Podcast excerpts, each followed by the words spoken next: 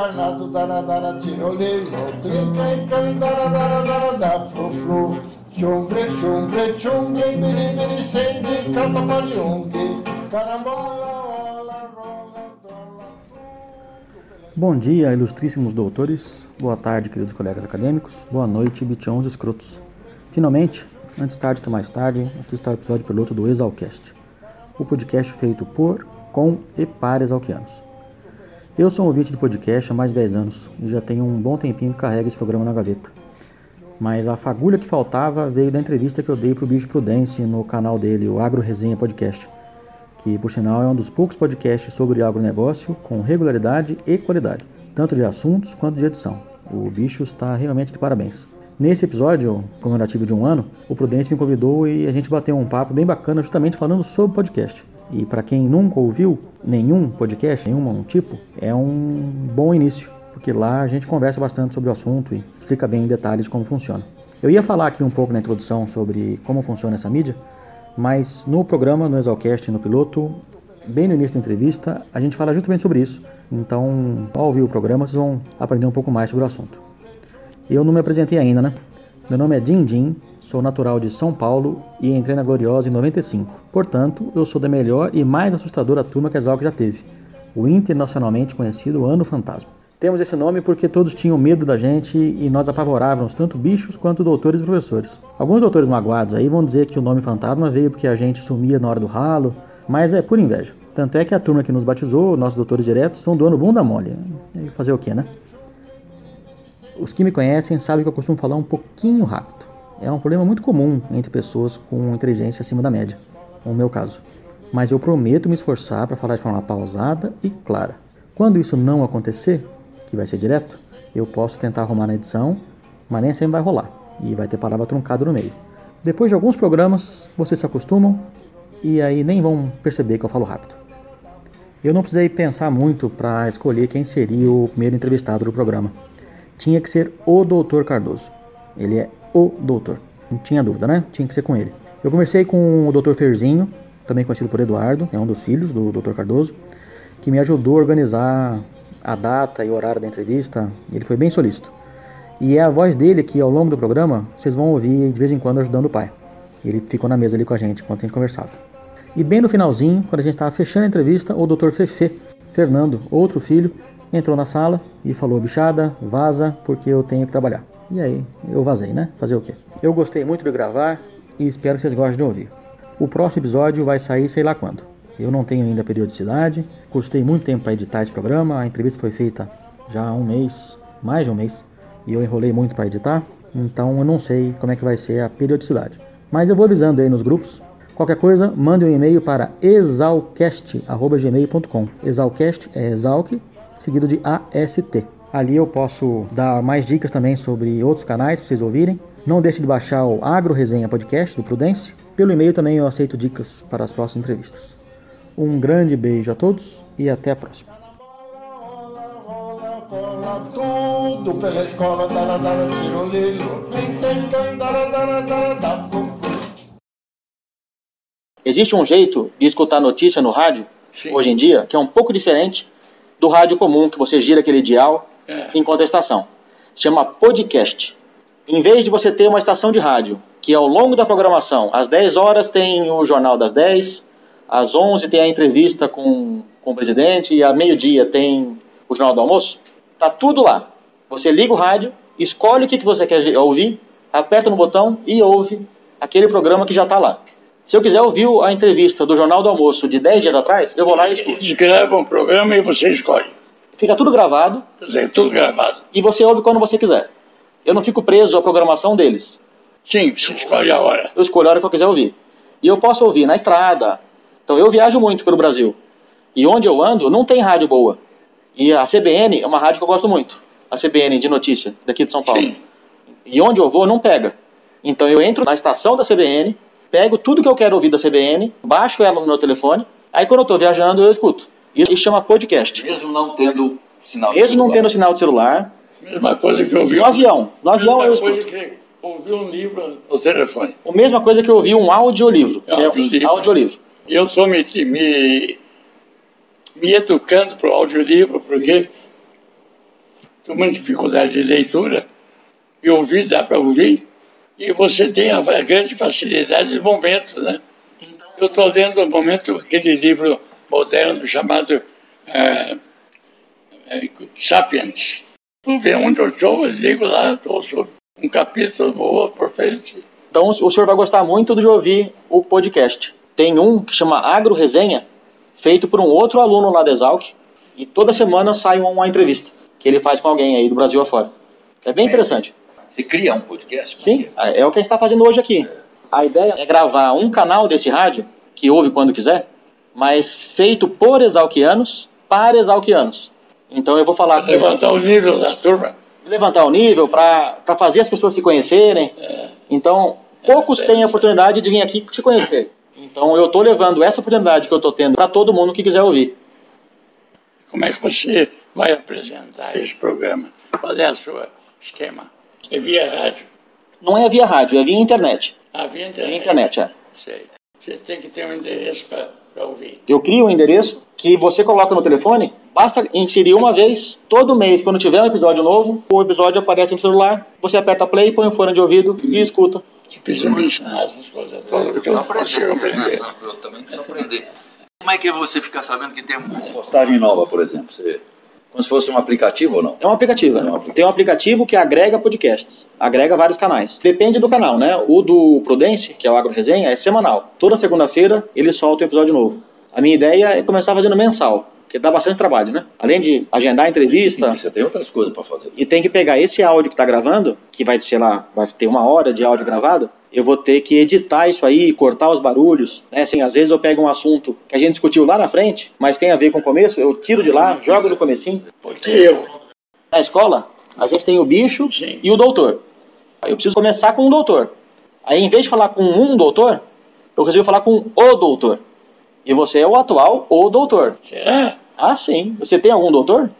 Eu sou doutor por causa da idade. Porque é você é o agrônomo mais velho não- ou tem algum mais veterano que você? Não. Não existe na classe nenhum agrônomo de Exalc que tenha 82 anos de formado. Exatamente. Você não é um doutor. Você é o doutor. Hoje eu sou. No sentido de tempo de formatura, eu sou único. Mas eu sou quer fazer uma entrevista orientada em que sentido? O foco do nosso assunto é falar sobre a sua vida e a sua conexão com a Exalc. Você tem um, um elenco de perguntas? Não. Eu montei um roteiro de pergunta Sim. que não precisa ser seguido, a conversa vai fluindo, o jeito que a- conversa fluir já está ótimo, assim como estamos conversando aqui. E as perguntas são para levantar a bola. Eu levanto a bola e o senhor chuta. Tá bom, então vamos trabalhar um pouco para você. Então, primeira pergunta, eu queria saber sobre você. Onde você nasceu? Onde você morava antes de ir para Piracicaba? Bom, eu sou paulistano, Da capital. paulistano é, de família de pai e mãe que tinham lavouras, embora meu pai tivesse uma profissão liberal diferente, de modo que a vida agrícola sempre fez parte de mim desde criança, por causa de férias em fazenda de meus antepassados.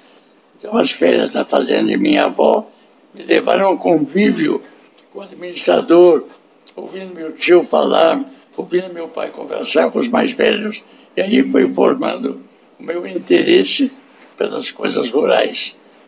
E a fazenda fica onde? Era São Carlos. Vocês têm ela até hoje? Não, a minha família vendeu anos atrás. Então a fazenda de vocês hoje não é a mesma de quando o senhor cresceu. Não, é uma outra adquirida muitos anos depois, né? Não tem nada a ver com a história. E o que, que tinha lá em São Carlos? O que, que vocês tinham na fazenda? Gado. E o gado principalmente para dormir em cima de capim e fazer um pouco de adubo orgânico. Porque havia muita cisma, muito engano de análise do- dos adubos químicos. Era uma época em que o adubo químico é coisa de japonês, acaba envenenando a terra. Né? Havia esse preconceito todo. Sabia que isso existe até hoje. Sim, até, até certo ponto. Esse tem. preconceito até hoje existe. Tem um pouquinho. E havia muito.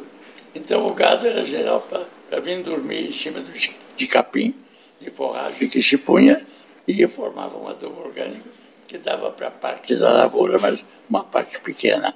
A outra parte recebia a casca de café né? e a outra parte esperava a vez. E assim ia. De modo que eu nasci muito familiarizado com os assuntos rurais. Mas foi criado em São Paulo. A infância, São adolescência, criado em. São Paulo. De modo que a minha vida rural era férias. Eu adorava, né? Adorava. Eu tinha um cavalinho preso, eh, chamado Macaco.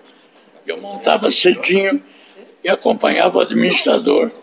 Eu acompanhava o vaqueiro o dia inteiro, a tal ponto, quando tinha um serviço localizado, a minha mãe mandava um outro menino com a marmita com a refeição. Eu não via em casa. Eu recebia refeição, eles estavam trabalhando e ali ficava o dia inteiro. Quantos anos você tinha? Depois de. Ah, meu Deus do céu. Esse tipo de férias vem desde, desde o tempo de menino, né? Eu passei pela mesma situação. Eu sou de São Paulo, criado aqui, cresci indo pra fazenda. Eu era o único da minha turma de amigos que teve berne, bicho de pé. Só eu que tive essas coisas. Meus amigos todos são da cidade. Passei por tudo isso. Então a gente passou pelos, pelos mesmos caminhos. Como é que foi a, a decisão de escolher agronomia? Foi fácil? Nunca houve uma dúvida do que, que profissão. O fato de eu ser tão familiarizado com os assuntos agrícolas e tão interessado, eu nunca admiti, será que eu vou ser médico advogado? Isso não. Eu tinha um primo mais velho que era agrônomo da Exalc e eu achava ele um herói. Eu era menino, eu achava ele meu herói. De modo que a coisa veio naturalmente, foi para a agronomia, sem nenhuma dúvida, sem nenhuma alternativa, mas que era natural. Em que ano foi isso? Eu fui em Exalc em 33, 33. é. saí em 36. Como é que era o, o vestibular, a, a prova para entrar? Tinha algum processo Não, seletivo? não havia vestibular, mas havia o primeiro ano as cadeiras de matemática, desiludia todo aluno vagabundo, que tinha um ginásio mal feito, a matemática segurava, né? É porque todo mundo acha que a agronomia não tem matemática. Ele era reprovado em matemática, ou repetia o ano, ou ia parar em outra escola. A matemática era o vestibular. Como é que era o, o Brasil naquela época? O Brasil estava saindo da era do café e da diversificação da terra cansada e dos, dos cafezais decadentes. Naquela transição, apareceu muito o algodão, apareceu os citros e apareceu de semear catingueiro, se- semear capim gordura e mexer com pecuária. De modo que esse, esse era o quadro todo, estava saindo do café por lavouras antigas, por erosão, por seja qual for o motivo, e entrando para o algodão, milho, eh, citros e pasto. As alternativas da época. Hoje no Brasil, o Cerrado, o Centro-Oeste, é muito importante no, no agronegócio. Na época se falava em Mato Grosso, Nada. em Goiás. Não, nós falamos em terra boa e terra ruim. Embora havia na fazenda que eu me dedicava da família, havia umas áreas de pasto em terra ruim de cerrado. E eu mesmo eu me lembro que eu notava bem que o gado saía bonito desse pasto. Havia ali um, um coquetel de micros, e o gado era liso, bonito. Ficava, Saúde, né? E eu ficava na dúvida, se a terra é tão ruim, como é que o gado fica tão bonito aí? Mas nem se cogitava de plantar encerrado. Hoje é o que é. Como é que foi a mudança de São Paulo para Piracicaba? Como é que foi sair da casa da mãe e ir para Piracicaba? Ah, não me adaptei fácil. Foi fácil? No começo eu fui para uma pensão e recebi alunos.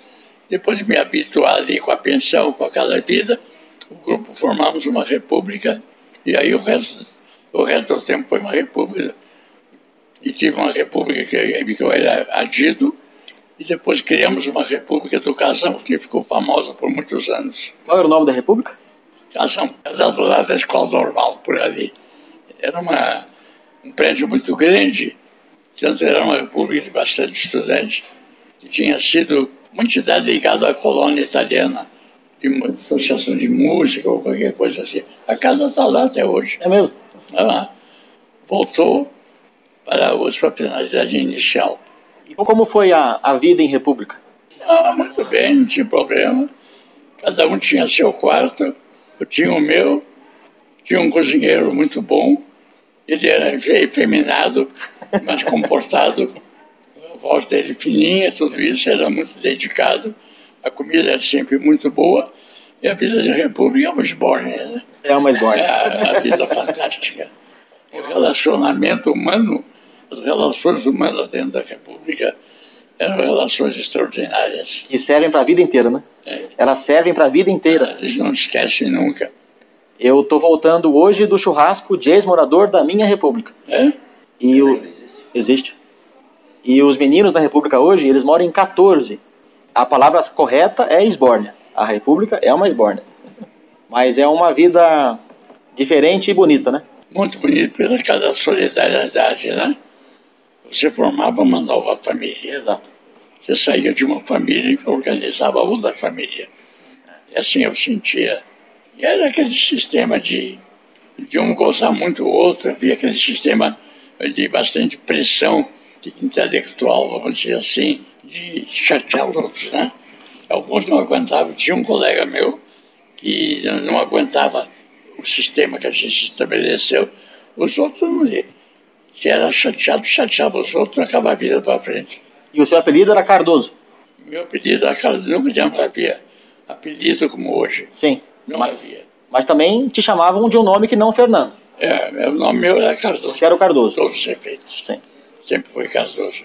E você comentou que você teve um primo distante, mais velho, que fez Exalc. E quantos vieram depois de você? Só dois filhos. Que é o Eduardo e o Fernando, né?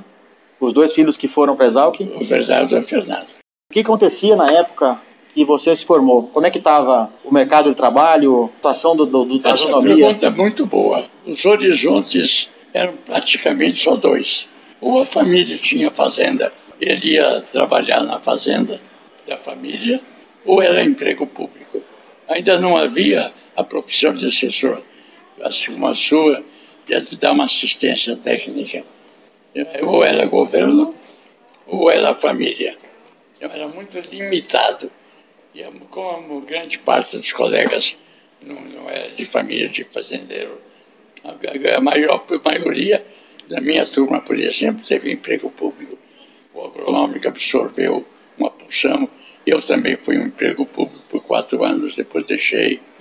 Na época que você entrou, a Exalc era uma faculdade independente. E, Era um colégio independente. e bem no, no, pe- no seu período, um corpo docente e um diretor, Melo Moraes, que se entusiasmou pela, pela ideia da universidade. De modo que junto com duas ou três unidades, ajudou a formar a USP. a USP, E essa é a minha pergunta. Essa, desde o a, início. a criação da USP impactou na vida dos alunos? Teve alguma mudança no dia a dia? Impactou, o impactou, vamos dizer assim, sentimentalmente. Eu acredito que eu e acredito que alguns colegas nos achamos mais importantes de ter uma universidade do que ter uma escola. Eh, O USP nos dava mais prestígio. Sim. Era uma coisa teórica, porque a escola funcionava independentemente, como funciona até hoje. Mas a ideia de ter uma universidade, a gente sempre ouvia muito das universidades americanas, das universidades alemãs, inglesas, né? Porque a universidade era uma, uma palavra eh, nobre. Então, quando nós tivemos uma universidade, nós nos sentimos elevados. Mas administrativamente não houve diferença. No dia a dia, não. né? Não, Foi mais sentimental. mais sentimental, mais prestígio você sentir na USP, né? O trote, as brincadeiras com os mais novos, hoje eu em dia, tive muita sorte que os meus antece- antecessores que- do segundo ano que são, eram muito inteligentes, faziam trote inteligente, de modo que eu me divertia com o trote que eu recebia, nunca me magoava. Ah, o trote só é bom se os dois se divertem. Pois é, eu, dois então, gente divertir. inteligente pegava bichada, por exemplo, fazia manobra militar na, na praça da igreja. Vira para cá, vira para cá, deita, senta, levanta. Faz exercício? É, essas manobras eram divertidíssimas. Eu vou morrer de rir obedecendo a eles. Mas eu tive muita sorte. E muitas vezes tinha veterano de ideias, vamos chamar assim, meio radicais. Sim. Eu não tive, tive veteranos inteligentes. Eles davam risada em nós também. Era, era divertido, né? Nunca foi muito ativo eu na trote. De modo que eu, como segundanista, não era muito bom e dar sorte nos outros. Eu achava engraçado quando meus colegas davam trote, mas eu mesmo não tomava muita atividade no segundo ano. Tem algum, algum caos engraçado, divertido? Me lembro, por exemplo, com o bicho de me mandar medir um quarteirão no palito de fósforo. Ixi. Eu não sei quanto tempo eu fiquei medindo. me lembro de um desfile que coube a mim fazer um bumbo numa, numa caixa de privada, né? essas coisinhas. Se pediu um caso, houve um caso que nós tínhamos mania de fazer bomba. Hum. E botamos a bomba no trilho do bonde. e quando o, o bonde passava em cima, naquele tempo a gente ia até a escola de bonde, em trilhos, etc. Dava um tirão barra. E um colega foi misturar os ingredientes e incendiou. Não explodiu, porque era aberto, né? Mas incendiou, a chama veio e, e respingou brasinhas no rosto dele e ele ficou um bichiquento o resto da vida. Também uma vez eu, como, como veterano dando trote de mau gosto, mandei uma bicharada subir numa árvore ali do, fora do portão. Havia umas árvores grandes e um danado, um bicho chegou lá em cima, pendurou-se pela perna, ficou de cabeça para baixo, fiquei apavorado que ele caísse. Eu era responsabilizado. Nisso chegou o diretor. Quem é o, veterano que está dando esse trote aqui? Sou eu. Escuta aqui, menina. Se um diabo desse cai, vou cair em cima de você que causou isso. Vê, vê se você maneira, esse pessoal da árvore. Falou delicadamente para mim, o diretor. Eu queria tirar a turma da vida, não queria descer. Eles davam trote em mim. Eu era o veterano. Eles davam trote em mim, estão descendo, ficando lá em cima, encarapitados lá. Se caísse, me dava uma mão de obra desgraçada. É que bicho não tem juízo. Bicho é um ser sem juízo. Olha só essas pequenas coisas que a gente lembra, né? E como foi ganhar o prêmio Epitácio Pessoa no final do curso? Bom, era uma coisa natural, de modo que não foi uma novidade. Eu sempre fui o melhor aluno da turma e formei como primeiro lugar, mas foi uma, uma espécie de uma sequência, não houve surpresa. E de qualquer maneira, anos e anos depois, eu ganhei o prêmio Epitácio Pessoa, mandei um, um cidadão redigir um diploma muito bem feito com aquelas letras góticas sobre o prêmio. Eu fui, fui do diretor e o senhor assinaria um, diploma para mim, está ali. Muitos anos depois. Aí eu mesmo fiz o diploma e eles, não, não tem dúvida, assinaram. Então, aí quando acabou a faculdade, o senhor estava formado, o jovem Fernando Penteado Eu tive buscando três emprego. opções. O agronômico estava atrás de mim para genética ne- vegetal. Eu gostava muito da matéria genética. A escola Cochrane me queria levar para a genética de- escolar. E uma, uma oferta de um programa de governo do fomento agrícola. E esse programa me dava um campo de viajar, de visitar pomares, de cuidar de fruticultura. Ao passo que os outros me conduziriam a um laboratório, a um lugar pequeno. Eu disse, não, eu quero conhecer mais o meu país, o meu estado, e escolhi o fomento agrícola. Viajou bastante pelo Brasil ou mais o estado de São Paulo? Bastante, bastante no Brasil, ou dando assistência técnica de todo tipo, era tudo divertido. Fui dar assistência técnica de marmelo e de assistência técnica de frutas gelada. Marmelo. Marmelo. Hoje em dia nem acha para comprar marmelo. estava doente. Hoje não tem nem Não marmelo, tem marmelo nada mais. Acabou o marmelo. E também foi a bocaina da assistência técnica, umas pereiras e bacias que estavam acabando lá, essa técnica de citros. De que eu me divertia muito com isso e as viagens me deram uma visão da agricultura nacional diferente do que quem fica preso no laboratório, seja no ensino, seja na pesquisa. Também eu tinha uma, uma ideia, um objetivo assim um pouco mais prático. Qual desses três me proporciona uma viagem exterior? O ensino me proporcionaria, mas eu ia fazer doutoramento, o agronômico doutoramento ia ficar fechado, né? E o fomento agrícola é capaz de me dar uma chance melhor como deu. Durante a década de 70, você Sim. trabalhava com fertilizante. Sim. E foi bem durante a Revolução Verde do Norman, o Norman Burlock, Sim. que você teve a chance de conhecer. Quando o doutor Norman recebeu o prêmio mundial, da, prêmio Nobel da Paz em 1970, ele se tornou uma figura conhecida. E houve nos Estados Unidos um- uma conferência, uma dessas reuniões, que eu compareci e ele foi o palestrante principal. E eu fiz amizade com ele, fui falar com o palestrante, conhecer esse, daquele, e houve muita afinidade entre nós. E mais tarde eu tive chance de convidá-lo vir ao Brasil, convite da Maná, para conhecer as coisas e tudo isso, duas vezes, de modo que nos tornamos bastante, bastante íntimos, bastante colegas. Sendo que eu tive, da parte dele, uma ocasião, um, um fato muito importante.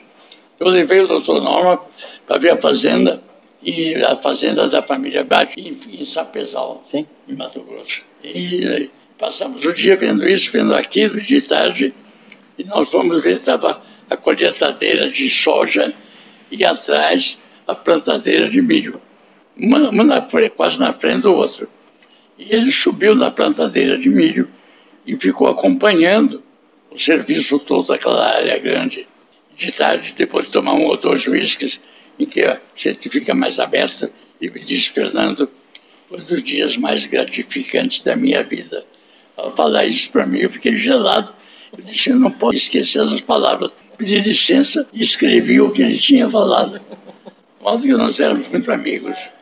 Lá na Exalc, a gente tem um hino, que é o hino do agricolão. E um trecho do hino, a gente grita, a dúbica do bando dá, que é um tirado do, da famosa slogan da Maná. Sim. A história da Maná meio que cruza com a história nossa Ah, essa lá, da, lá da escola. Essa história do, do Bando Dá é uma história de plágios. Houve um conto do Monteiro Lobato que ele plagiou o Pedro Vaz Caminha da história do descobrimento, em que dizia é uma terra dadivosa e boa, em que, em se plantando, tudo nela dá. Então Monteiro Lobato fez um conto e perguntaram ao caboclo se a terra sua é tão boa, por que você não tem nada? E o caboclo responde, uai, plantando dá. Você precisa trabalhar, né? Tem que plantar, né? Quando eu li plantando dá, eu disse, olha, adubando dá. E registrei. E foi sucesso. E como foi essa época da Maná? Foi a sua vida nessa época? Nós acompanhamos a explosão agrícola que houve no Brasil, acompanhamos e, e, e participamos, né? Nós participamos muito quando começou os estudos sobre a fertilidade do cerrado, sobre a possibilidade de produzir em terra fraca, em grande parte pelo IRI dos americanos, fazendo estudos do cerrado da terra fraca, originalmente fraca. Eu visitava o IRI quase que mensalmente para ver o que estava evoluindo aquele, aquela, aquele campo novo de trabalhar em terra fraca, né? De modo que eh, esse fato de acompanhar os assuntos de fertilidade sempre esteve muito presente para mim, modo que eu, eu vendendo adubo, eu pensava, o dia que terra fraca expandir, novo mercado de adubo vai ser fantástico no Brasil, como foi. É, e hoje se planta em terra muito fraca e ainda assim consegue ter um bom retorno financeiro. Por conta dessa, desse, desse trabalho no passado. E a gente acompanhava muito o assunto fertilidade, que você se especializou, porque dependia muito do solo, né? E nunca me, nunca me, me, me passou fora ah, o julgamento das terras que estavam sendo abertas. Não, é uma terra que tem um teor bom de argila. Essa imagem, quando era muito arenosa, muito arenosa, eh, os, os gaúchos não queriam, queriam um pouco de argila, né? E uma vez um deles, plantadores, Fernando, doutor Fernando, doutor Cardoso, estão me oferecendo uma terra um pouco mais- arenosa do que eu gosto. Será que vale a pena comprar? Disse, se você é capaz de manter o solo recoberto de resíduo todo o tempo, pode, pode trabalhar na areia. Foi a minha resposta para ele. E quando o gaúcho é muito caprichoso, ele joga para aquela dentro do milho, Exatamente. mas que ele tem um reforço de matéria seca, né? Em 64, você foi secretário da Agricultura. Fui secretário da Agricultura logo após a, a Revolução, porque eu tinha confiança do Castelo Branco. Porque é o seguinte, o Castelo Branco é casada com minha irmã da, da família Viana. E quando ele era tenente em Belo Horizonte, ele se casou com uma Viana. E o Niso Viana, da família Dubos Viana, era muito meu colega de turma. E ele me falava, eu tenho um cunhado casado com a minha irmã, ele é um homem, um, um militar fantástico.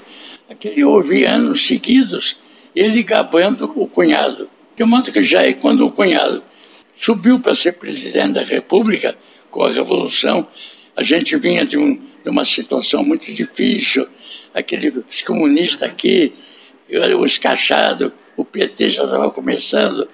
Para mim foi uma luz. Aí o Ademar de Barro, sabendo da minha amizade, o cunhado do, do presidente, para ser, ser agradável ao presidente, o governador aqui me convidou para secretário. Mas só durou quatro meses que o meu convívio com o governador não era bom. E eu não podia fazer orçada com ele. E você não quis, não, não gostou da carreira política, não quis Não, seguir não. essa carreira? Mas dava, achei fascinante o que um secretário pode fazer. Mas achei que o relacionamento político, Ademar de Barros, não dava. Era outra cartilha. De modo que a vida política me mostrou que a secretaria é um lugar fascinante, porque você pode fazer programas de desenvolvimento da agricultura. Mas o meio agrícola de um Ademar de Barros, não gostei. E criava sempre atrito com ele. No fim de algum tempo, ele sentiu, e eu senti também, que ele não dava mais. E aí ele procurou Antônio Rodrigues, pai do Roberto Rodrigues, que tinha uma amizade comigo, porque eu arranjei um, um emprego para ele muito bom, que ele aceitou, largou o governo, e foi ser diretor da Fazenda Guatapará da família Prado Chaves. Depois a- toda a fazenda foi vendida para os Ometo. Os Ometos fizeram uma grande usina, enfim, a maior usina do Brasil. Fez, fez a carreira dele. Eu entreguei a secretaria para o Antônio Rodrigues. Isso foi em 60 e... 64 de setembro, mais ou menos. Eu fiquei só quatro meses. Você tem alguma, alguma mensagem para a bichada que está lá em Piracicaba hoje? A mensagem é sempre a mesma, né? Confia no Brasil, que tem condições naturais para uma grande agricultura. Não é por mérito de ninguém, é porque aqui tem uma extensão territorial onde chove, faz calor, tem luz. Então pode expandir a agricultura. É modo que é preciso que o moço co- confie na agricultura. E ali, sendo uma agricultura de grande escala, ela realmente vai oferecer mais oportunidades. Doutor Cardoso, qual é a sua definição da escola? A escola é um templo ao qual retornamos de tempos em tempos para renovar conhecimentos, para rever amigos e para matar saudade. No próximo dia do agrônomo, eu teria o prazer de, de anunciar que eu escrevi a minha autobiografia e é, fazer o lançamento do livro durante o dia do agrônomo. É um livro mais de fatos do que de ideias, de modo que é é bastante limitado naquilo que eu penso, naquilo que eu acho, mas ele é bastante detalhado naquilo que aconteceu na minha vida. Modo que não é o livro de ideias. O livro de ideias seria publicar meus artigos, minhas palestras, as minhas entrevistas. Aí seria um livro de ideias. Esse não é concentrado nisso. É mais os fatos que aconteceram aqui, que aconteceram ali, os fatinhos pitorescos, criando assim um- uma leitura amena. A gente falou muito sobre o passado, mas faltou só dois linhas, que é o presente e o futuro. O que, que você faz hoje? Eu estou terminando esse livro. Daqui para frente eu não sei bem o que eu vou fazer. Hoje tem a fazenda, frequenta o escritório. A fazenda eu passei para os filhos, de modo que a minha responsabilidade atual é do guru de guru e não do quebra-vira, no, dia a dia. Mas frequenta a fazenda ainda. Essa fazenda está lá, a casa da minha alma. A fazenda está fazendo 60 anos na minha mão. É uma fazenda completamente destruída pelas crises, pela erosão. Depois eu consegui fazer uma fazendinha em ordem. E aqui o escritório, você tem alguma função? O escritório vem de administrar a fazenda e os meus negócios há muitos anos. Era uma herança do escritório da Maná. Eu encontro os filhos aqui, encontro os amigos. Para a gente finalizar, quais são os planos para o futuro? Hoje um grande amigo faleceu. Disse a ele, na presença da esposa, até logo, Plínio, até qualquer dia. Não tem muito plano com 104 anos. Ok. Não tem muito, não. Aproveitar. Não, não, a vida, a vida minha é muito intensa com a família.